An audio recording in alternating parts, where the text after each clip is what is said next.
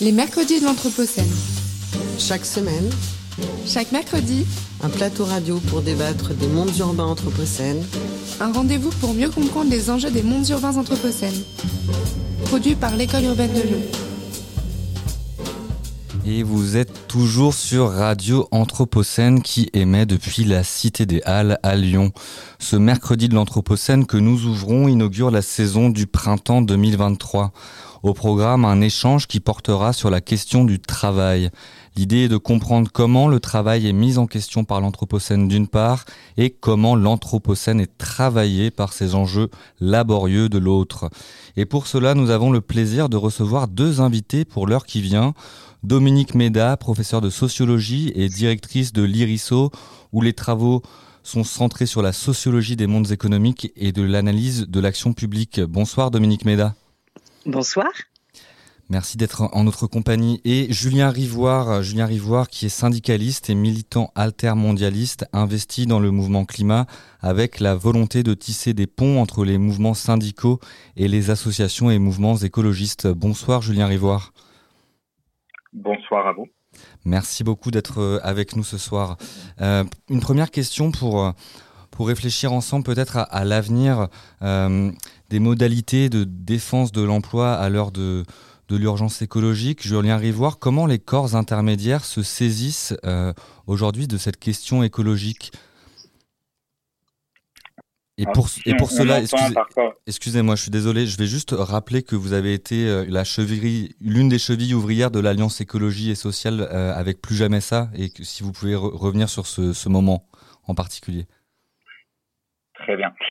Euh, si on, on parle de, de corps euh, intermédiaires en, en entendant euh, syndicalisme, euh, ce que je pense euh, être sous-jacent dans, dans votre question, peut-être un point de départ, mais si je développerai pas du tout cela, mais pour aller à l'encontre d'une idée peut-être trop souvent euh, véhiculée, le syndicalisme euh, s'est euh, approprié en tout cas des, des questions écologistes bien en amont de, de la question climatique, euh, via la question de la santé au travail, la question du cadre de vie. Alors là, je renvoie à des travaux très intéressants hein, de Renaud Bécaud qui euh, permettent, euh, je pense, de d'aller à l'encontre d'un d'un certain nombre d'idées préconçues. Pour autant, on le sait, et je pense qu'on voilà, c'est pas j'enfonce une porte ouverte en disant que le syndicalisme a pu euh, euh, véhiculer aussi un fond euh, productiviste très important, avec peut-être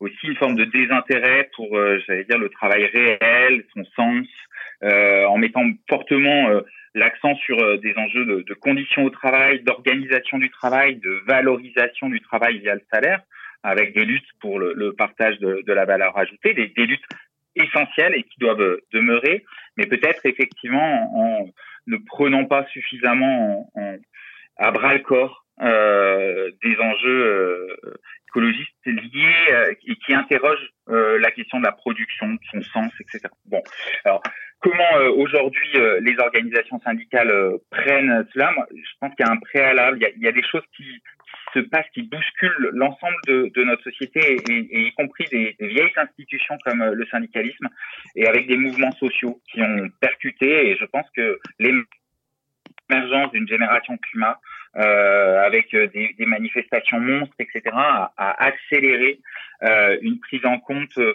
des enjeux qui euh, s'est fait via la question climatique hein, euh, à l'échelle internationale euh, lors des COP.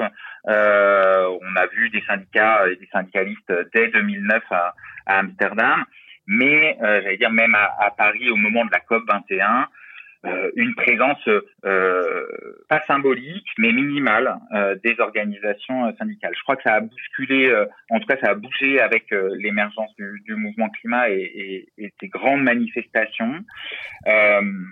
Et euh, les, les organisations syndicales, je, je- alors je, suis syndicaliste à la FSU, hein, qui, est, qui est une, organisation syndicale euh, essentiellement dans la fonction publique, donc avec euh, un certain nombre de limites, mais, euh, mais connaissant effectivement bien euh, euh, ces questions-là, j'ai l'impression qu'on est, on a construit peut-être en deux temps cette appropriation. Il me semble que les questions climat nous ont permis de, de nous approprier euh, des enjeux assez généraux qui nous permettent aujourd'hui peut-être de tirer des fils allant au-delà des enjeux climatiques et, et en, en, intégrant des grandes alliances. Alors ça a été des alliances euh, au moment des COP, ça a été la construction de l'Alliance écologique et sociale, le plus jamais ça, euh, regroupant euh, des organisations syndicales et des associations.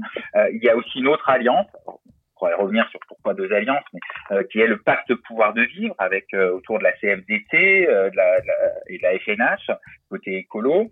ces alliances, je pense, permettent euh, aux organisations syndicales, mais aux organisations euh, écologistes aussi, euh, de partager euh, des compétences, de partager aussi une compréhension euh, commune, d'élaborer des éléments de compréhension commune et de bouger, de faire bouger des lignes. Il y a un enjeu, et je m'arrêterai là pour cette, ce premier point, il y a, je crois, un enjeu aujourd'hui pour les organisations syndicales à aller au-delà, euh, à faire perdurer ces alliances, ces cadres euh, collectifs, malgré toutes les difficultés que ça pose, euh, mais aller au-delà et réussir à intégrer aussi dans son activité quotidienne les questions écolo, la, la, préoccupation écologique dans son activité quotidienne syndicale. bon, voilà. je développerai si, si, non, je voulais justement euh, rebondir sur ce que vous venez de dire, Julien Rivoire. Euh, vous avez dit le, le, le, fond est bousculé par euh, des enjeux qui arrivent, qui sont qui arrivent de, de, de, plusieurs endroits différents, que ce soit les questions féministes, les questions environnementales, les, les régimes de crise successifs, etc. Mais est-ce que justement le, le, la, la, la, question syndicale, l'organisation syndicale euh, euh, réfléchit à être dans un amont, c'est-à-dire de, de, dans un état d'observation du monde en train de, muter et donc de pouvoir, euh, euh pas, pas anticiper, mais en tout cas explorer plusieurs euh, pistes qui permettent, on va dire, d'être intégratives vis-à-vis de, sujets qui arrivent. Est-ce que c'est des choses qui se réfléchissent en ces termes?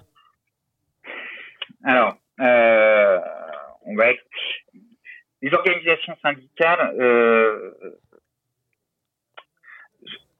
ont, une difficulté, me semble-t-il, à être euh, euh en avance euh, sur leur temps. Et c'est un syndicaliste qui le dit. Mais, je crois pour une raison logique, c'est que c'est des grandes institutions, parfois un peu lourdes, voilà. Et donc, on a à l'intérieur de ces institutions des espaces qui permettent euh, d'essayer de réfléchir euh, sur le monde qui, qui, vient. Mais, mais le, le, syndicalisme est aussi pris par le quotidien. Et donc, il y a cette tension en termes de temporalité euh, pour un syndicaliste euh, euh, qui s'inscrit dans une expression de la double besogne euh, qui est euh, d'agir au quotidien pour la défense euh, des droits, de nos droits, des, conditions de travail, etc. Et d'élaborer et d'aller vers un monde euh, débarrassé des oppressions, d'exploitation, etc. Bon, euh, cette articulation, elle va pas de soi au quotidien. Voilà. Non, mais on sent bien, on sent bien l'épaisseur, la, l'intensité de la tâche euh, à mener. Je pense qu'on parlera un peu plus tard de la question de justement peut-être d'une forme d'agilité, de, de différentes euh, nouvelles formes d'engagement et de et de, mm-hmm. et de, et de combat, hein, parce qu'il s'agit de combat. Euh, Dominique Méda, j'ai une question pour euh, justement cette question de la place des corps intermédiaires euh, et notamment durant les années Macron. Vous avez écrit C'était les années Macron, mhm. c'est encore les années Macron, donc il a de beaux jours, en tout cas quelques jours encore. Et donc je, je, justement, quelle est la place des corps intermédiaires dans ces années Macron, en tout cas celles qui sont échues? Bah écoutez, euh, ça a mal commencé puisque ça a commencé euh, en 2017 par les ordonnances travail. C'était déjà des ordonnances euh, qui avaient prétendument pour but de fluidifier le, le dialogue social et peut-être vous vous souvenez parce que tout ça c'était il y a assez longtemps mais euh, qui ont revu euh, le barème des indemnités de licenciement qui ont revu euh, qui ont fusionné les institutions les institutions représentatives du personnel, euh, qui ont supprimé quatre critères de pénibilité sur dix. Donc, ça n'a pas très bien commencé. Euh, et d'ailleurs, Dans le sens des améliorations, hein, puisqu'on est d'accord, je pense, autour de la table pour tous dire que on veut aller dans le même sens. Bien sûr, bien sûr. Euh, donc, non, mais qu'est-ce que ça a fait quand ces, quand ces ordonnances ont été évaluées? On a vu très clairement qu'elles avaient entraîné un affaiblissement du dialogue social. Et puis, je crois qu'on peut dire que Emmanuel Macron, il est, euh, il appartient pour, moi, c'est un peu un homme du passé. Euh, il appartient au vieux monde, c'est-à-dire il appartient au consensus de Washington. Peut-être vous vous souvenez que les chercheurs, ils aiment bien euh, faire des, espèces de classifications comme ça. Alors, il y a eu le consensus de Philadelphie en 1944, où en fait, euh, les acteurs principaux, c'est précisément les syndicats, c'est l'importance du salariat, ce sont, on, espère, le développement de la sécurité sociale, des règles de droit protégeant le contrat, etc. Et puis euh, tout ça va être balayé en 80, dans les années 80, par le consensus de Washington, euh, où, tout ça en effet est remis en cause euh, et où finalement va se mettre en place une sorte de configuration dans laquelle toutes les règles et parmi les règles, euh, on met le SMIC, on met l'indemnisation du chômage, toutes les institutions, on met les règles protectrices euh, euh, du contrat de travail et on met aussi les syndicats. Tout ça est considéré comme entravant les entreprises dans leur dans, la compétition mondiale qu'elles ont, dans, laquelle elles se retrouvent. et donc, c'est un petit peu Laurence Parisot qui racontait ça le mieux. Elle disait que les entreprises françaises étaient comme avec un sac à dos plein de pierres, qu'elles étaient entravées dans leur dans le dans leur course à la, à la compétitivité, à la compétitivité. Et je pense que euh, Emmanuel Macron, comme beaucoup de euh, d'énarques, de hauts fonctionnaires, euh, de responsables politiques, il est dans ce euh, consensus de Washington, qui est un consensus aujourd'hui dont on a démontré le, la grande faiblesse, les conséquences désastreuses, et dont il faut absolument qu'on se qu'on se débarrasse. Je pense qu'il faut qu'on invente précisément un troisième consensus qui nous permettrait de tenir ensemble la question écologique et la question sociale, comme on a euh, commencé à le dire dans ce euh, dans, dans, cette conversation euh, à, à, plusieurs. Donc voilà, je pense que euh, et, et d'ailleurs Emmanuel Macron il l'a confirmé récemment. Hein, il a dit qu'il aimait pas du tout le corporatisme. Donc je pense que pour lui, comme euh, pour beaucoup de responsables politiques hein, et, et, de personnes qui appartiennent à ce consensus de Washington, les syndicats c'est quelque chose qui appartient au passé et qui qui ralentissent le bon fonctionnement de, de l'économie et donc dont il faut réduire la place. Et est-ce que vous, vous, ne pensez pas qu'en plus d'être, euh, d'avoir ce, ce, comment dire, euh, ce poids du consensus de Washington dont vous parlez, il n'est pas en plus euh, dans cette difficulté, comme beaucoup d'autres, et notamment d'une génération plus âgée que la sienne, parce que je rappelle que c'est quelqu'un de jeune. Mm-hmm. Enfin, alors après, on pourrait discuter de, de, de, de quand on est jeune, jusqu'à quel moment on est jeune, mais alourdi par une, impossibilité de faire le deuil des Trente Glorieuses, c'est-à-dire le deuil des notions de modernité, de progrès, de, de la croissance. Euh, oui, bah en, fait, euh, d'une certaine manière, je préférais les Trente Glorieuses. Euh, parce que non, mais au, moins c'était clair. Et, et, dans ce que disait euh, euh Julien Rivoire tout à l'heure, euh, je, je, pensais en effet que bah, c'est vrai, les syndicats, ils ont porté cette croyance dans le progrès, dans la productivité, dans ce que racontait Jean Fourastier, c'est-à-dire que le cœur, le cœur du progrès, c'est le progrès technique et c'est la productivité, et donc il faut produire toujours plus que euh, une part va revenir euh, aux, salariés et donc on va voir comme ça monter les, les niveaux de vie, c'est la croyance à la croissance.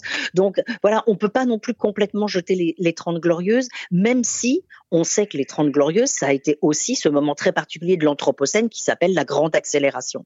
Et c'est pour ça que les syndicats, en effet, souvent, ils sont euh, rattachés à cette, à cette époque-là. Mais moi, je me demande si cette époque n'était pas encore plus, euh, plus intéressante quand même que, que celle dans laquelle on est tombé après, qui là, euh, bah, veut balayer la, euh, la, totalité des acquis, des acquis sociaux, hein, au nom d'une sorte de, de, de, conception, alors sans corps intermédiaire aucun, euh, il doit rien avoir entre l'État et, euh, et les individus, et surtout, je, je reprends cette comparaison à, à, Michel Foucault, qui a magnifiquement étudié ça dans, dans ses études sur, le, sur la naissance de la, de la, de la biopolitique. Hein. Euh, on a un État qui euh, protège le marché, qui est mis au service du marché finalement. D'accord. Et, pour poursuivre euh, sur cette euh, dynamique des, modalités de représentation de, la société à travers des corps intermédiaires. J'aimerais peut-être vous entendre sur la tendance euh, récente à, une forme de diversification des formes d'action et d'engagement. On l'a vu, euh, les modalités par lesquelles on, observait une médiation et une figuration du politique, elles ont été largement recomposées. Ça a été le cas lors du mouvement des Gilets jaunes ou même euh, à travers les événements récents de Sainte-Soline qui sont portés par un mouvement qui est, les soulèvements de la terre.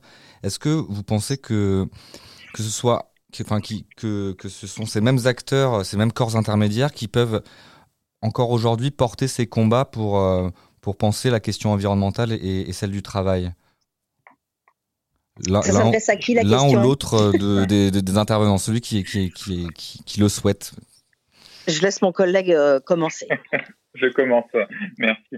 Mais peut-être, moi, j'ai tendance à me prémunir de, de, toujours penser que ce qui arrive nous est, est nouveau. Bon, euh, je citais euh, Renaud Béco euh, sur la question du syndicalisme et de l'écologie. Sur les mouvements sociaux, euh, on pourrait aller voir, il y a une certaine, il y a une littérature là-dessus. Hein. Lilian Mathieu, par exemple, qui est lyonnais aussi d'ailleurs, a, a, montré aussi qu'il y avait un certain nombre de alors d'émergence de, de, nouveaux mouvements, mais, mais, mais avec ce qui était nouveau pouvait se retrouver il y a plus d'un siècle dans, dans certains, euh, certaines expériences. Euh, ceci étant dit, euh, je trouve que l'exemple de, de Sainte-Soline et, des, et de la lutte sur les bassines est justement intéressante parce que euh, si on parle beaucoup là cette semaine des soulèvements de la terre, qui est une des composantes de la mobilisation, la mobilisation, elle a euh, mis en mouvement euh, plusieurs composantes. Euh, il y a un bon article sur Contretemps qui vient d'être euh, un entretien euh, qui, qui, est assez intéressant à ce propos et qui, qui donne la parole au, soulèvement de la terre et qui montre combien la place de la Confédération paysanne, qui est une organisation syndicale, qui a une histoire, c'est pas un nouveau mouvement, est essentielle dans ce mouvement, tant par ce que ça, ça dit du rapport au, au, au territoire, euh, ce que ça dit euh, du rapport aussi à l'activité euh, productive réelle qui est questionnée par les vaccinés, à savoir l'agriculture. Euh, voilà. Et puis on, on, a une autre composante qui est vaccine non merci. Et après, moi, je, finirai là-dessus sur, euh, enfin, toujours sur les bassines, par le récit de la, alors, de la mobilisation. moi, j'ai pas pu aller à la dernière mobilisation, mais juste celle d'avant, et c'était le cas encore cette fois-ci, c'est que on a, euh, contrairement à Notre-Dame-des-Landes, des alliances assez larges. Euh, le camion euh, en octobre de, de, de la Sono, c'est la petite histoire, mais c'était le camion de la CGT locale avec des drapeaux euh, de la Confédération paysanne, de la CGT, de la FSU, de Solidaire, c'est-à-dire une implication du syndicalisme traditionnel, ancien, aux côtés de mouvements plus jeunes, etc. il, y a quelque chose d'assez intéressant. Intéressant aussi parce que dans ce mouvement, on retrouve quelque chose qui était euh, on discutait beaucoup euh, au début du mouvement altermondialiste, qui était euh, le respect des diversités tactiques, qui permet, semble-t-il, en tout cas on, le voit là, la possibilité de d'agréger, d'élargir la base sociale et, et le mouvement. donc oui, il y a des, des formes d'action. Il y a une façon, il y a une génération qui, qui, qui émerge et qui se politise et qui prend en charge son, mais, mais je crois que euh, davantage que du nouveau, il me semble qu'il y a des articulations, des hybridations qui sont intéressantes et qu'il faut euh, essayer de nourrir euh, parce que justement, ça, ça permet euh, d'articuler aussi, euh, là sur l'exemple de Sainte-Soline et la Confédération paysanne, on voit bien que la question du travail, d'ailleurs, est assez présente, la question du travail agricole est assez présente dans, dans cette mobilisation. Dominique Méla, une réaction, oui, peut-être? oui, oui, mais je suis, je suis assez d'accord. J'ai l'impression que là, grâce à cette euh, lutte contre la réforme des retraites, il est quand même en train de se passer des choses rudement intéressantes.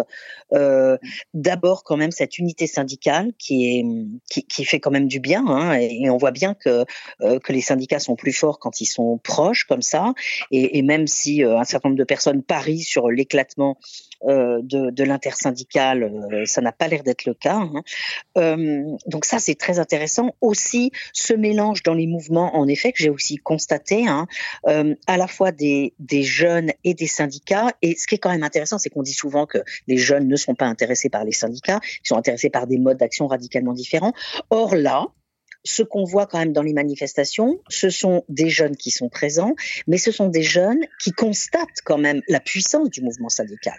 Parce que euh, dans, les manifestations, très clairement, les gros bataillons sont euh, euh, forgés, amenés par les par les syndicats. Et je trouve que à l'intérieur des cortèges, ce mélange est quand même extrêmement intéressant. il il, poursuit en quelque sorte les efforts qui ont été faits ces, dernières années, dont, on a déjà parlé, hein, avec euh, plus jamais ça, avec le, rapprochement de la question sociale et de la question euh, écologique. C'est vrai que longtemps, les, syndicats, une partie des syndicats ont été méfiants bah, vis-à-vis du mouvement écologiste. C'est des gens qui se parlaient pas beaucoup. Puis il y a eu quand même pas mal de, de, nouvelles opérations intéressantes. Alors là, on a, je ne sais pas si vous avez entendu la, la nouvelle secrétaire euh, nationale de la CGT, Sophie Binet, interrogée l'autre jour sur justement euh, plus jamais ça. Apparemment, il y a des, il y a des, il y a des tensions autour de, de, cette question. Il y a aussi, il y a eu des tensions évidemment autour du nucléaire, mais je, je pense que euh, le mouvement syndical et, le mouvement écologiste auraient tout intérêt à vraiment travailler ensemble sur la question, moi qui me paraît vraiment centrale, hein, euh, qui est celle de la, j'appelle ça la reconversion écologique, mais la reconversion de l'emploi. C'est-à-dire que si on ne prend pas cette question suffisamment au sérieux, on, risque d'avoir une, euh, une, désindustrialisation, une étape massive encore de désindustrialisation. Euh, et là, il ne faut pas du tout qu'on ait des intérêts opposés entre les écologistes et les, syndicats. Il faut au contraire qu'on pense ensemble la manière dont on va anticiper euh, ce qu'on doit appeler des restructurations hein, euh, pour, qu'elles se passent au mieux. Parce que moi, moi je pense que c'est, on a vraiment avec la reconversion écologique une opportunité à la fois de créer des emplois et de changer le travail. Mais ça ne se fera que si on porte de façon très puissante et ferme un, véritable programme, un plan. Il faut, il faut clairement un plan. Il faut euh, un, véritable commissariat général au plan qui soit capable de mettre autour de la table les régions et les partenaires sociaux. Et il faut qu'on on, développe une politique industrielle euh, de euh, y compris de relocalisation, mais qui nous permettent de penser au mieux et de conduire au mieux la manière dont on va euh, reconvertir un certain nombre d'emplois dans des secteurs euh, qui vont devoir se, euh, être réduits, voire fermés, vers d'autres secteurs. Et peut-être poursuivre un peu la réflexion sur sur les résultats euh, finalement euh, qu'on peut espérer du type de mobilisation qu'on observe depuis, euh, bientôt deux mois et du portage jusqu'à maintenant. Donc on l'a salué, on l'a souligné. il est nécessaire de penser cette articulation entre les, les syndicats, les mouvements plus écolos, etc. Et finalement, le résultat aujourd'hui, c'est qu'il y a des millions de Français qui ont, qui ont marché dans la rue euh, euh, date après date et que euh, le, pouvoir, l'État, s'est réfugié dans une forme de déni et de. de bah voilà, on fait, il n'y a pas tellement de résultats. De refus. De, refus. Et dans un autre, enfin, dans un autre registre, on, on l'a vu, un mouvement plus spontané tel que les Gilets jaunes, qui n'avait pas de figuration, qui n'avait pas d'incarnation politique au sens partisane ou quoi que ce soit, euh, lui a obtenu des résultats. Donc, en, termes de stratégie euh, d'action, comment, euh, comment penser une, action qui, permette d'infléchir le pouvoir aujourd'hui et, ses stratégies il a quand même obtenu des, il a quand même obtenu quelque chose au bout d'un certain temps, au bout d'un très long temps. C'est-à-dire que là encore, le pouvoir a été sourd pendant un temps extrêmement long. Enfin, déjà, le pouvoir s'était très mal pris en accompagnant, en, en accompagnant pas de façon euh, euh, suffisamment euh, suffisante euh, l'augmentation des, taxes. Ça c'était vraiment une, folie. Euh, mais après il a attendu quand même un certain nombre de, de destructions et de violences avant de avant de céder. Et là on a bien l'impression que c'est en train de recommencer. C'est-à-dire que les gens se disent bah, puisqu'on n'a rien obtenu par le calme et la manifestation pacifique bon ça Laurent Berger l'a assez répété hein, alors on va on va s'en remettre à la violence. Donc espérons en effet qu'il ne faille pas attendre qu'arrivent des choses encore une spirale de violence bien pire avant que, que, le pouvoir se décide à, retirer cette, euh, cette loi.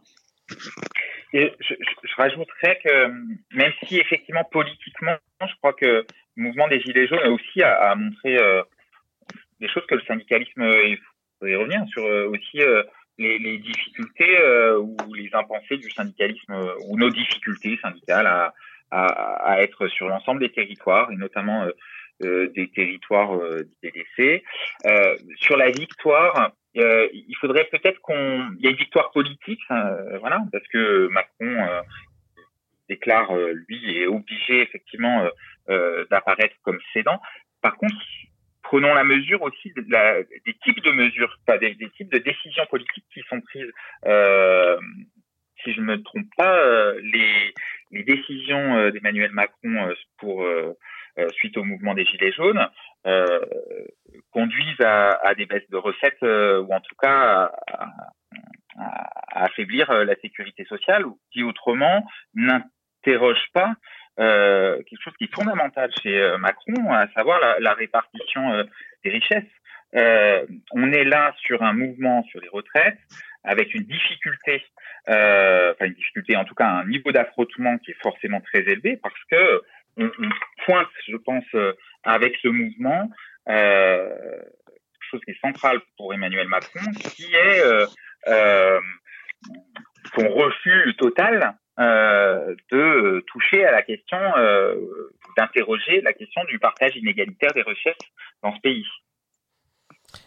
Oui, ça c'est le sujet de fond. Et puis après, on pourrait parler, mais c'est pas l'objet de, notre heure, de, de, de la méthode, hein, et donc de ce que peut déclencher le fait de ne pas passer au vote, de, choisir d'autres voies et, et l'enchaînement euh, auquel on assiste, qui est quand même, je trouve, d'une tristesse absolue. Mais avant cela, pour, euh, pour, euh, pour bifurquer un tout petit peu, on, on aimerait parler de la question des, des, valeurs, des valeurs du travail.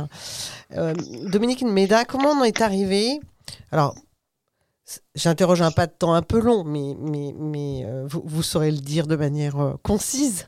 comment est arrivé à ce moment de l'histoire, de la société, où finalement et peut-être ça a toujours été le cas, ces métiers dits utiles au beau fonctionnement du, général de la société hein, sont aussi euh, finalement dévalorisés et à la fois sur le plan économique, bien sûr, et à la fois sur le plan euh, symbolique. Et on l'a bien vu avec bah, la avec la pandémie, les gens ont vu, enfin ou la grève euh, des éboueurs aujourd'hui à Paris, ou ou les infirmières que l'on saluait pendant la pandémie. Enfin, voilà, ces gens que qui, voilà, tout le monde s'est habitué à ce qu'ils soient là, on ne les voit pas, ils sont mmh. discrets, ils partent tôt le matin, ils rentrent tard le soir et, et tout va bien, les, les rues sont propres. Ça, ça a toujours été le cas. Enfin, euh, la dévalorisation des métiers, euh, alors des métiers féminins, en tout premier lieu, bien sûr, puisque on considère que les métiers euh, euh, féminins, c'est euh, en quelque sorte un prolongement du travail domestique, que le travail domestique, comme vous le savez, vaut zéro, mmh. vaut pour zéro dans le dans le dans le PIB, il compte pour rien.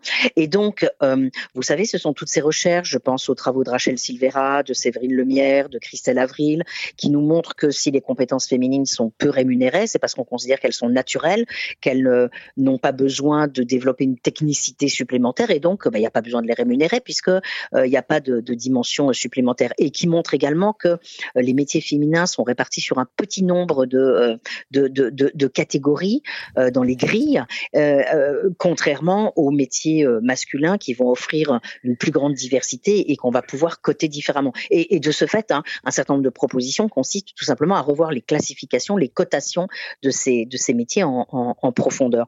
Donc métiers féminins, métiers sales, euh, on connaît tous les travaux qui nous montrent que les métiers sales sont en effet euh, bien souvent, alors invisibilisés évidemment, mais, mais sous-payés, sous-rémunérés. et, en fait, ça, c'est un peu l'exception que ça nous ait sauté à, la figure et qu'on se soit rendu compte en effet de cette espèce de, de, de, de fossé béant entre euh, d'un côté des, des, métiers qui, dont on, dont on s'est rendu compte qu'ils étaient absolument essentiels et leur sous-rémunération parce qu'avant tout le monde s'en fichait et là tout d'un coup ça nous a sauté au ça nous a sauté aux yeux. Le vrai vrai vrai problème c'est qu'il s'est rien passé après. Ça c'est complètement sidérant. L'autre jour je faisais un, une, une co-présentation enfin un débat avec euh, Vincent Jarousseau qui a écrit un très beau livre qui s'appelle Les femmes du lien, qui est un, travail consacré aux aides à domicile, aux AESH, aux, à, toutes ces femmes qui ont des, métiers qui consistent à s'occuper des autres, qui ont des salaires absolument effrayants. dans le rapport qu'elles ont rendu sur les travailleuses, travailleurs de la de la deuxième ligne, Christine Herel et, et Sophie Follenfant, donc d'abord elles chiffraient ce nombre de personnes à 4 600 000 et elle montrait euh, la faiblesse des rémunérations en effet. Un, une moyenne d'à peu près 11 000 euros euh, net annuels avec euh, des pointes vers le bas, précisément pour les aides à domicile, autour de 8-9 000 euros de revenus annuels nets par, par an. Donc vraiment des des rémunérations effrayantes et évidemment des conditions de travail très difficiles, des conditions de conciliation très difficiles, des gens qui ont une amplitude horaire absolument gigantesque, elles commencent très très tôt le matin, finissent très tard le soir, elles sont à temps partiel, les euh, trajets, euh, euh, les temps de transfert, de déplacement ne leur sont pas payés, etc. etc. Donc comment on en est arrivé là? Bah, À mon avis, on en a toujours malheureusement été là.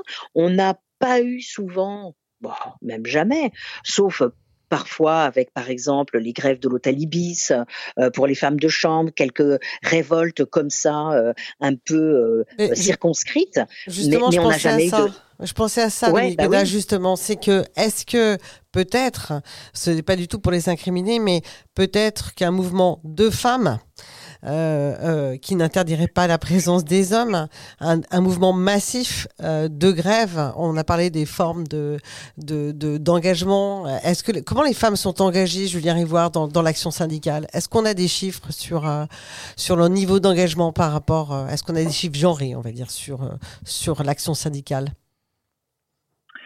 Cette question-là, oui, elle est chiffrée. Alors, ça va dépendre forcément des, des milieux. On n'est pas encore au niveau. Euh, alors, en termes de responsabilité, euh, et c'est aussi une responsabilité syndicale. On, euh, Dominique Méda a, a évoqué euh, l'élection et l'accession au secrétariat général de la CGT de Sophie Binet. c'est la première fois. Oui, CGT créée en 1895.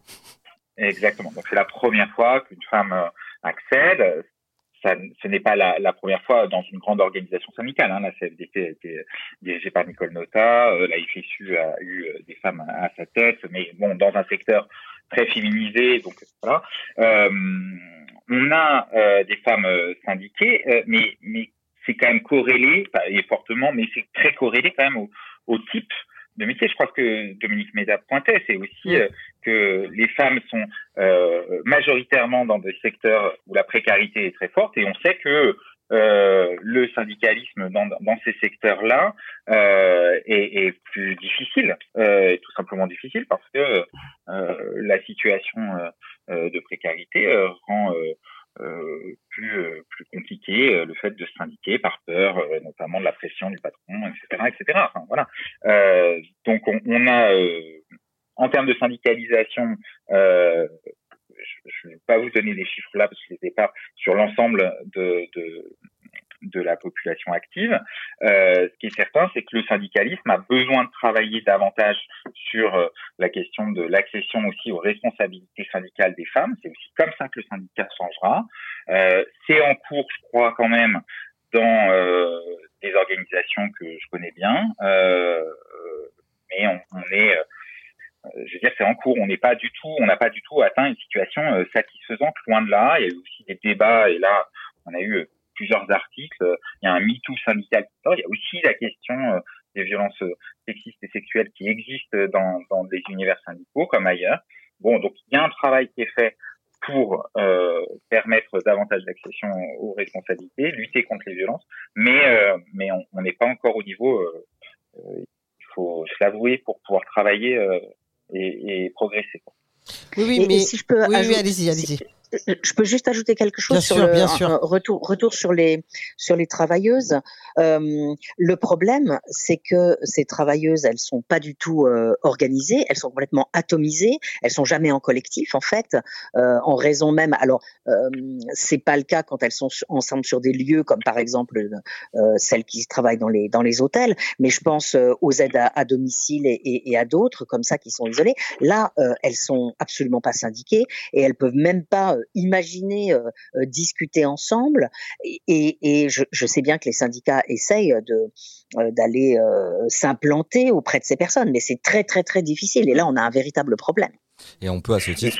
Allez, allez, je vous en prie, Julien Rivoire. Non, juste à ajouter, parce que ça, fait le point avec euh, ce que vous posiez comme question sur les, les, les formes euh, d'initiative. Il y a quand même une bonne nouvelle, euh, bon, c'est euh, à l'échelle mondiale, c'est la vague féministe qui traverse l'ensemble des pays et qui s'incarne, y compris dans ce qu'on a appelé les grèves féministes. Alors en France, on n'est pas, mais, mais le 8 mars dernier, il y avait un appel d'une partie des organisations syndicales à une grève pour le 8 mars qui pointe le fait que euh, notamment sur les inégalités salariales, euh, etc. Mais en Argentine, euh, les 8 mars depuis plusieurs années sont des, des mars massifs avec la question centrale autour de la grève des femmes. Euh, ça a eu des répercussions en Suisse, en, Espagne, euh, dans des mouvements importants. Et donc là, je crois qu'il y a euh, aussi sur la question du, du, travail des femmes un mouvement, une lame de fond féministe comme euh, on l'a vu sur les violences euh, sexistes et sexuelles, qui est en train euh, d'émerger. Il faut espérer que ça nous traverse encore plus en France, comme ça, ça, ça traverse d'autres sociétés, notamment en Amérique latine. Et on peut peut-être à ce titre se réjouir indirectement du moment qui nous est donné avec cette réforme des retraites, qui voit aussi cette irruption de tous ces travailleurs, travailleuses essentielles qui sont qui ont longtemps été invisibilisés, vous le soulignez, qui n'ont pas forcément les moyens euh, d'avoir une, euh, une action collective euh, du fait de l'atomisation de, leur situation d'emploi, etc. Et on voit que vous l'avez également dit que que bah, pour le moment rien n'a été fait, que Macron, le président Macron a beau, a beau nous avoir dit qu'il faudra se rappeler de ces métiers que notre économie rémunère si mal, pour le moment rien n'en rien n'en est fait. Je voulais passer peut-être de l'autre côté du spectre social euh, avec vous, Dominique Méda, et, et si vous mhm. pouvez réfléchir euh, avec nous euh, et nous, nous permettre peut-être d'objectiver des dynamiques silencieuses qui seraient aujourd'hui un peu à l'œuvre sur le marché de l'emploi. On, on, parle dans les médias du big quit, du quiet quitting, euh, on remet en question de plus en plus le, le sens au travail. On voit des jeunes qui interpellent euh, les, les, formations, leurs universités, leurs grandes écoles pour permettre que, enfin, faire en sorte que, que l'emploi et le travail soient plus compatibles avec les enjeux écologiques. Sont, euh, est-ce que vous auriez des données objectives, objectives qui nous permettraient de, clarifier ce, ce sujet? Bah alors, euh, je trouve que justement, on n'a pas grand-chose et surtout, on n'a pas grand-chose de euh, de mobilisables, hein, parce qu'il y a eu cette enquête qui moi m'a énormément gêné euh, de la Fondation Jean Jaurès euh, intitulée euh, Une épidémie de flemme euh, et qui donc faisait un, mélange quand même pas très heureux entre le fait que les gens commandent de plus en plus depuis leur canapé, donc l'ubérisation de la, de la société, les livreurs à vélo et, et, et tout ça, d'une part, et d'autre part l'idée que les gens seraient fatigués et donc bah, seraient devenus paresseux. Euh, alors je crois qu'il faut faire très très attention à ça. Et il s'appuyait euh, pour ça sur euh, une enquête dans laquelle on demandait aux gens si le travail était pour eux important et comparait au chiffre de 90. Donc, ils disaient, bah voilà, il y a une énorme rupture depuis le Covid, le travail n'a plus aucune importance. Moi, je, suis très, très, très méfiante par rapport à, ces chiffres-là. Je pense que euh, plutôt qu'une rupture, il y a une euh, accentuation des tendances. Euh, moi, j'ai beaucoup exploité les enquêtes au cours du, rapport au travail euh, depuis une vingtaine d'années, et ce qu'on voit depuis longtemps, c'est à la fois que euh, les attentes qui sont placées sur le travail sont très importantes, y compris chez les jeunes. Hein. On attend beaucoup du travail, on attend un revenu bien sûr, mais aussi de l'épanouissement, de la réalisation de soi, un travail intéressant, une bonne ambiance de travail, mais que malheureusement les conditions de travail sont absolument pas au niveau, et donc il y a une énorme, il y a une énorme déception, et que du fait de cette de, cette déception, en partie, hein, euh, eh bien euh, euh, les personnes souhaitent que le travail, mais aussi pour mieux concilier la, la vie euh, professionnelle et personnelle, euh, eh bien les gens déclarent aussi qu'ils aimeraient bien que le travail prenne moins de place. Donc on a en même temps la, euh, de fortes attentes placées sur le travail et l'envie que le travail prenne euh, moins, moins de place. Puis on a aussi envie de travailler mieux. Et je crois que je voulais y revenir dans notre conversation. Je crois que un des grands intérêts de cette lutte contre la réforme des, des retraites, hein, c'est de mettre vraiment en plein milieu du, de, de la place publique la question de, du travail et de la crise du travail. Parce que jusqu'à maintenant, tout ça été un peu, non pas tabou, mais euh, quand même très très peu développé. Et les, euh, les médias s'y intéressaient pas du tout. Et là, tout d'un coup, euh, enfin moi ça fait plusieurs fois qu'on m'invite, euh, y compris sur des médias un peu importants, pour parler de la crise du travail. Ça c'est ça c'est quand même absolument passionnant. Et ce qu'on voit, c'est qu'en effet il y a une énorme crise du travail. C'est-à-dire là la dernière enquête de la DARES qui nous dit que 37% des actifs occupés pensent qu'ils ne vont pas pouvoir tenir dans leur emploi jusqu'à la retraite, c'est un chiffre absolument énorme. Et surtout, ils traversent, euh, ils traversent toutes les catégories sociales, hein, parce que c'est 39% des ouvriers et des employés, mais 32% des cadres, beaucoup des femmes et des femmes aussi avec euh, avec enfants. Donc euh, voilà, on, l'idée qu'il y a une crise du travail, devient un sujet. Je crois que le gouvernement l'a compris. En fait, il a pris ça dans la figure. Il a pris la réalité de la euh, mauvaise qualité des conditions de travail. Il l'a pris en fait en, pleine figure parce que euh, ça, lui avait échappé ou, ou il voulait pas s'en occuper. D'autant plus qu'on sait que 44%, on, observe un, taux de détresse psychologique euh, qui, touche 44% des employés français. Donc euh, on voit bien que la santé, euh, la santé au travail est, largement, euh, est largement interrogée et que cette crise du travail est, une dynamique qui traverse la société française. Julien Rivoire, une, une, réaction peut-être à, ce sujet? Oui. parce que je, je, ferai un tout petit détour par rapport à ce que disait Dominique Méda tout à l'heure sur l'importance de travailler un plan sur l'emploi, euh, etc., que je partage euh, à 100% évidemment. On a, euh, je crois que c'était la première alliance réellement entre syndicats et, et associations écologistes en 2016, après la COP 21, construit un rapport pour un million d'emplois pour le climat. C'était quelque chose d'important qui permet de montrer, de sortir du dilemme entre euh, emploi et écologie, euh, de, de, de montrer combien euh, la bifurcation écologique peut être bonne pour l'emploi. on le fait aussi dans l'Alliance écologique et sociale, dans le plan de rupture, où on a sorti un document Pas d'emploi sur une planète morte. Pour autant, je pense qu'il faut qu'on travaille davantage, nous, syndicalistes aussi, à articuler cette question de l'emploi avec le travail et la démocratie au travail. C'est-à-dire que derrière l'emploi, il y a la question du travail qui se pose. Euh, Dit autrement, on ne va pas réussir à convaincre et à emmener largement plein de salariés en leur disant qu'ils euh, travaillent dans tel ou tel secteur, mais pas pas de souci, vous inquiétez pas. Demain, euh, vous allez pouvoir, euh, euh vous allez avoir un, un, statut garanti, un bon emploi dans un autre secteur. Bon, euh, même si euh, on accompagne cela de garanties, d'un statut qui permet de conserver ses droits aux revenus, etc. Parce que euh, Dominique Médal a très bien dit, je crois qu'il y a aussi une aspiration. Enfin, je veux dire le travail, c'est aussi euh, euh, un engagement, il y a une subjectivité autour de, de, du travail, il y a une source de fierté, il y a aussi euh, les liens sociaux qui, qui, qui, se jouent, bien sûr, mais la question de la fierté au travail, dans ce qu'on met, dans le sens qu'on peut euh, donner à, à sa, sa, production, c'est essentiel, il faut qu'on arrive à, à, y répondre. Et pourquoi je faisais le lien avec la démocratie au travail, c'est que euh, la bifurcation écologique, elle se passera pas si on n'arrive pas à travailler euh, la question du pouvoir euh, des travailleurs et des travailleuses dans l'orientation qui est donnée à la production, pour donner aussi, je pense, pour engager effectivement un mouvement de fond et, et, et donner du un caractère désirable à ce projet de, de bifurcation.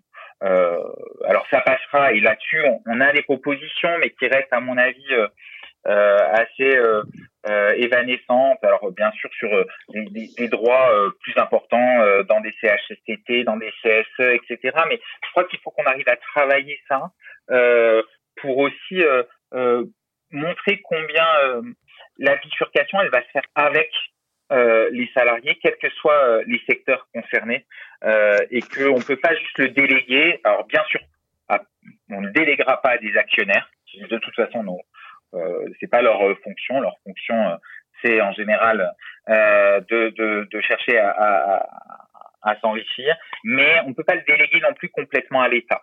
Voilà. Et là, il y a quelque chose à, travailler, à mon avis, de notre côté, côté syndical. je, suis complètement. Je, sais, vous devez, vous devez partir, Dominique Méda, c'est ça? Oui, oui, oui. Mais je voulais dire que je suis complètement d'accord. Et je voulais très bien sûr poser votre dernière question, il n'y a aucun problème. Mais je voulais dire que je suis complètement d'accord. Euh, nous, dans un, un, bouquin récent qu'on a appelé le Manifeste Travail, euh, démocratiser, démarchandiser, dépolluer, on a repris l'idée d'une de mes collègues belges qui s'appelle Isabelle Ferreras, qui euh, euh va euh, encore plus loin que la codétermination, hein, qui parle de bicaméralisme. L'idée étant, alors ça va peut-être vous paraître un peu utopique, mais que voilà, il y a deux parties constituantes de l'entreprise. Et, donc, il faut qu'il y ait une chambre euh, des travailleurs, enfin des représentants des travailleurs, une chambre des représentants des actionnaires, et que ces deux chambres, d'abord, aient un pouvoir de veto sur les décisions de l'autre, choisissent ensemble le, dirigeant et euh, prennent ensemble euh, les grandes décisions concernant l'entreprise. Alors évidemment, ça paraît un petit peu révolutionnaire, mais mais, je crois qu'en effet, on, ne pourra pas, notamment entraîner les personnes dans la transition écologique si on ne prend pas en compte leur point de vue. Et finalement, c'est quand même les travailleurs qui sont les mieux placés sur euh, ce que les nouvelles modalités de travail et aussi, je suis tout à fait d'accord avec Julien Rivoire sur sur ce qu'il faut produire. L'autre jour, je suis tombée en, faisant des, recherches sur un un tract de, je sais pas, c'était un tract, en tout cas une une proposition de la CGT Renault qui disait, et je sais même pas de quand datait ce ce tract, mais qui, qui était très passionnant, parce qu'il disait, euh, nous euh, syndicalistes CGT de Renault, ce que nous demandons à l'entreprise, c'est de pouvoir construire un petit véhicule bas carbone, léger et euh, pas cher et accessible aux classes populaires.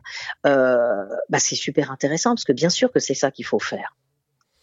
En effet, puis, puis je crois que autant on a besoin de nouveaux récits, on a aussi besoin d'utopie. Puis de temps en temps, les utopies se réalisent, donc ça c'est assez euh, formidable. Une, chose, donc moi, je allons-y. On ne sait jamais, hein, on ne sait jamais. Travaillons et nous verrons. Euh, sur, cette question-là, je, je, reviens sur cette question de, de des métiers. Euh, du, de l'action euh, syndicale, de la rue, etc. Est-ce que euh, on gagnerait en efficacité, ou en tout cas en efficience, d'agir par secteur? Est-ce qu'on parle de métiers différents?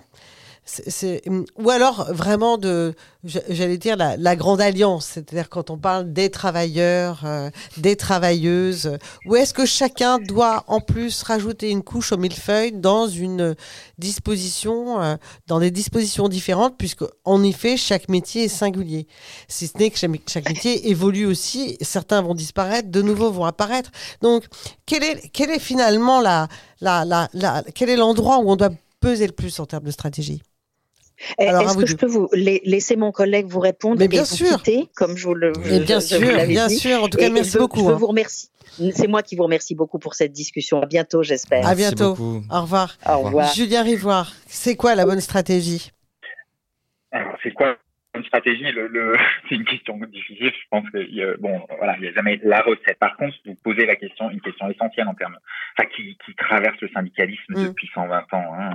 Mais c'est la question du territoire et des, des branches, je vais dire comme ça, euh, qui et, que la question euh, euh, de la bifurcation écologique rebouscule. Bien sûr que on a euh, on a besoin. Alors, pourquoi je dis les branches et, les territoires? Vous avez parlé de secteurs professionnels où souvent entre voilà les secteurs c'est des branches et vous avez euh, dans les grandes confédérations syndicales une organisation du syndicalisme par branche. Bon et puis euh, vous avez aussi une histoire du syndicalisme qui fait qu'il y a des unions départementales voire des unions locales qui rassemblent les syndicalistes, quel que soit leur métier, etc., euh, dans des cadres interprofessionnels. Bon.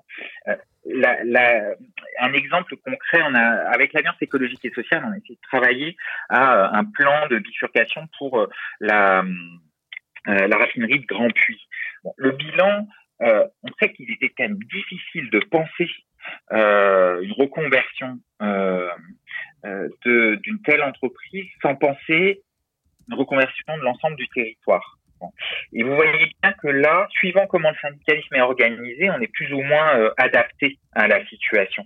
Euh, lorsque euh, les moyens syndicaux, le poids militants euh, et principalement dans les branches, c'est quand même le cas. Hein, euh, on va pas se mentir, c'est comme ça que ces derniers temps le, syndicalisme s'est organisé, depuis au cours du XXe siècle, avec des logiques. Hein, on a parlé des Trente Glorieuses hier, c'est aussi l'émergence de grands secteurs on a plus de difficultés à répondre. Et je crois que ça percute euh, aussi une autre difficulté syndicale qui est liée à euh, l'explosion des statuts, euh, une précarité plus grande qui fait que hein, on a moins de cas, euh, des trajectoires professionnelles linéaires sont quand même de plus en plus l'exception et on va travailler dans un secteur puis dans un autre, etc. Et donc euh, le syndicalisme n'est peut-être pas complètement adapté euh, aujourd'hui à, à, la situation. Et je crois que quand on parlait au tout début d'entretien sur euh, comment le syndicalisme s'approprie les questions écologiques, je pense qu'il y, a une question qui est euh, non euh, traitée ou en tout cas qui est peu vue dans les médias. Et mais et je crois que il y a des barrières institutionnelles, c'est-à-dire de notre fonctionnement qui euh, pèse un peu et qu'il faudrait euh, réinterroger. Je ne sais pas si je réponds vraiment complètement à votre question, mais il me semble que c'est euh, en termes de stratégie, je crois qu'on a on a une difficulté qu'il va falloir interroger côté syndical et réussir à mettre à avoir une approche plus territoriale, plus interprofessionnelle et moins par branche qui ne veut pas dire que des réflexions euh, euh, secteur par secteur, l'exemple de Dominique Méda sur euh, une entreprise, enfin une section syndicale de Renault qui pense son activité demain soit plus bas carbone, c'est un, un, exemple positif et il y en a. Mais on, je crois que penser la bifurcation sans penser le bouleversement que ça veut impliquer, donc que le syndicalisme ne peut pas juste être euh, dans, dans son couloir. Enfin, je, voilà, chacun dans son secteur. Et à, ce, à, ce, titre, euh, Julien Rivoire, on, on, on, le voit ici sur Radio Anthropocène, finalement, le, le changement global nous, nous invite à atterrir. Donc, cette pensée du territoire et de la territorialisation, elle est, elle est, elle est évidente dans les, dans les problématiques euh, qui sont liées au changement global. Et à ce titre, je voulais vous, vous interroger. Sur, vous nous avez parlé au, départ euh, du fait que le, syndicalisme s'était saisi euh, de la question environnementale, notamment sur la question à travers le prisme de la santé, euh, à travers les CH. je me rappelle plus du sigle exactement, mais exactement. moi, je voulais vous, en fait, savoir comment concrètement sur un territoire qui, est, qui peut être confronté à des dynamiques, à des vulnérabilités croissantes. On, on, qui, vont être euh, en fait euh, impactés par le changement climatique. Comment on embarque euh, très concrètement des travailleurs qui sont aujourd'hui dépendants économiquement de, leur emploi dans une dynamique de redirection écologique qui implique parfois jusqu'à la fermeture même de l'infrastructure pour laquelle ils travaillent? Eh ben, vous posez euh, la question à laquelle euh, je peux pas vous répondre. Enfin, je veux dire, c'est une question, euh, c'est une question, c'est une vraie difficulté. C'est-à-dire qu'il faut qu'on arrive nous à embarquer. Je pense syndicalement. Je parlais tout à l'heure ce vieux terme de la double besogne, mais on est on est en plein là. C'est-à-dire qu'il faut qu'à la fois, je pense, on arrive, nous, à avoir une activité syndicale au quotidien qui soit liée à nos, à nos métiers, au quotidien euh, de la boîte, du service, etc. Et, voir comment euh, la, des questions euh, importantes euh, liées à nos conditions de travail sont liées aussi euh, au dérèglement climatique, à l'effondrement de la biodiversité, etc. Alors, exemple très concret, on va avoir des canicules, comment on travaille, des droits de retrait, quelle lutte on mène pour avoir des conditions de travail correctes, d'autres horaires, etc. Tout ça, il faut qu'on le prenne au sérieux. Voilà. Et donc, c'est-à-dire c'est un travail euh, quotidien, mais qui peut être une première, euh, un, une première base d'un éco-syndicalisme. Euh, mais ce que vous pointez euh, là renvoie à ce que disait, évoquait Dominique Méda tout à l'heure, c'est la question euh, d'un plan euh, global de préservation d'entreprises, de stratégie à la chaîne d'un territoire, mais qui peut être parfois de grands territoires, et qui renvoie aussi à des luttes plus politiques. Euh, plus politiques au sens où il y a des institutions qui doivent pouvoir euh, répondre à ça, si ce n'est institutions locales, euh, souvent bien euh, l'État, ou en tout cas euh, de nouveaux droits qui vont permettre de garantir, par exemple, la continuité d'un salaire. donc, ça serait créer une nouvelle branche de la sécurité sociale professionnelle, permettant à, tout à chacun d'avoir un salaire permanent, quelles que soient les, les, les, évolutions de, du travail. Euh, ça peut être de nouveaux droits qui ou euh, une intervention de l'État qui empêche justement ce que vous, vous évoquiez, euh, une entreprise qui va fermer pour cause de, de profit sans chercher à réfléchir à quelle autre production serait possible avec voilà. Et là, on est à un niveau qui demande et qui, qui, est plus difficile, mais parce que qui demande un rapport de force euh, puissant euh, à une échelle qui va au-delà du territoire. Et donc il faut qu'on arrive à articuler euh, à la fois différentes échelles et différentes temporalités, euh, à mon avis, et, que ça renvoie à une, difficulté, difficulté objective là du, du rapport aux politiques. Oui. Alors justement, pour euh, un peu conclure, j'ai une petite question. Ce n'est pas un piège, mais c'est une question qui nous intéresse tous. Demain, c'est la dixième euh, journée de mobilisation euh, qui réunit beaucoup de citoyens dans la rue, qui, qui, qui où l'intersyndicale est, est, très forte, très puissante, très présente. Est-ce que, est -ce que les gens sont en forme? Est-ce que, est -ce que tout va bien se passer? Euh, je ne dis pas dans, dans ma café, euh, ça pèse, hein, les... ça pèse euh, les, les, grèves. Euh, ouais, la motivation est toujours là parce que ça coûte, ça coûte aux salariés les grèves. Ça coûte, ça coûte. Voilà. Après, euh, je dirais que euh, le gouvernement nous aide quelque part par son euh, sa radicalisation, euh, son obstination à ne rien écouter. Enfin, je veux dire, euh, en tout cas, on parie aussi là-dessus. mais on va pas lâcher l'affaire.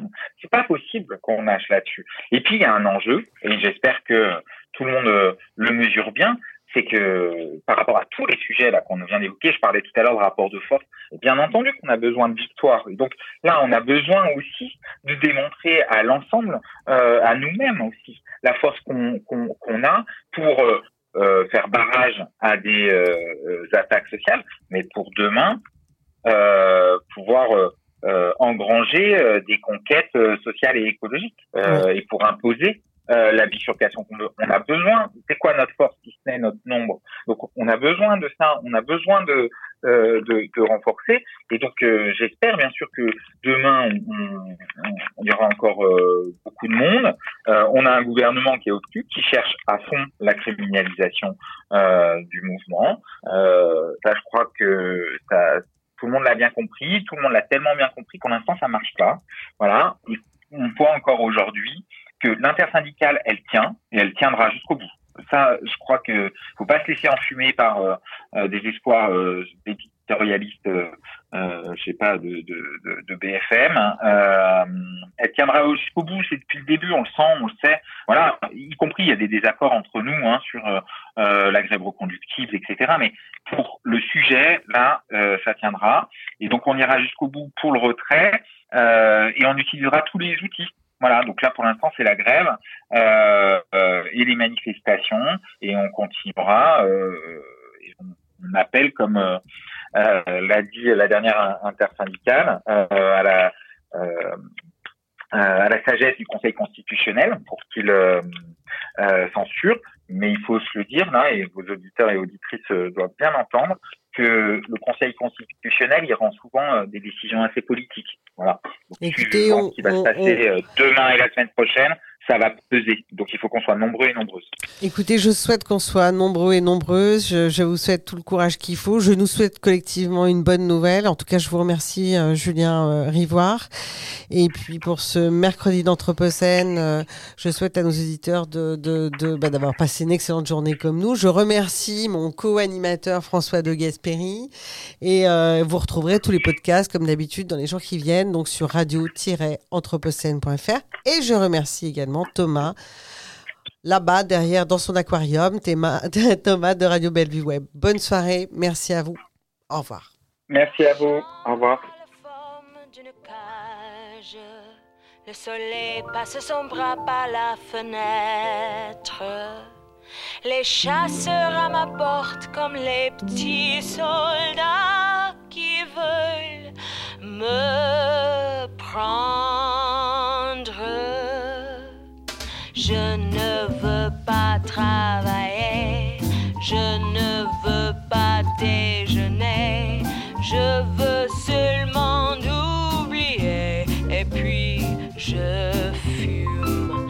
Déjà j'ai connu le parfum de l'amour, un million de roses n'embâmerait pas autant. Maintenant une seule fleur dans mes entourages me rend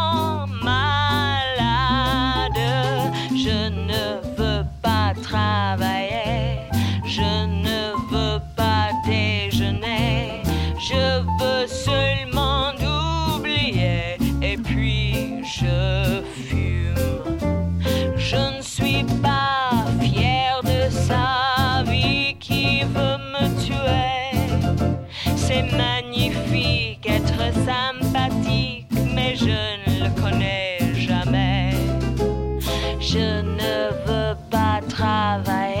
non, je ne veux pas déjeuner. Je veux seulement oublier, et puis je fume.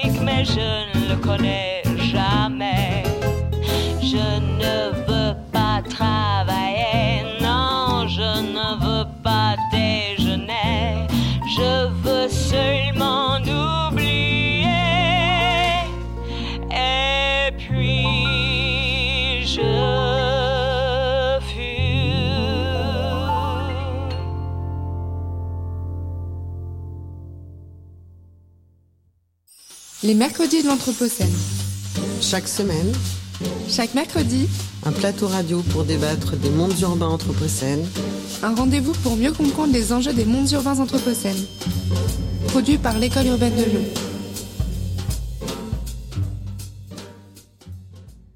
Vous écoutez Radio Anthropocène.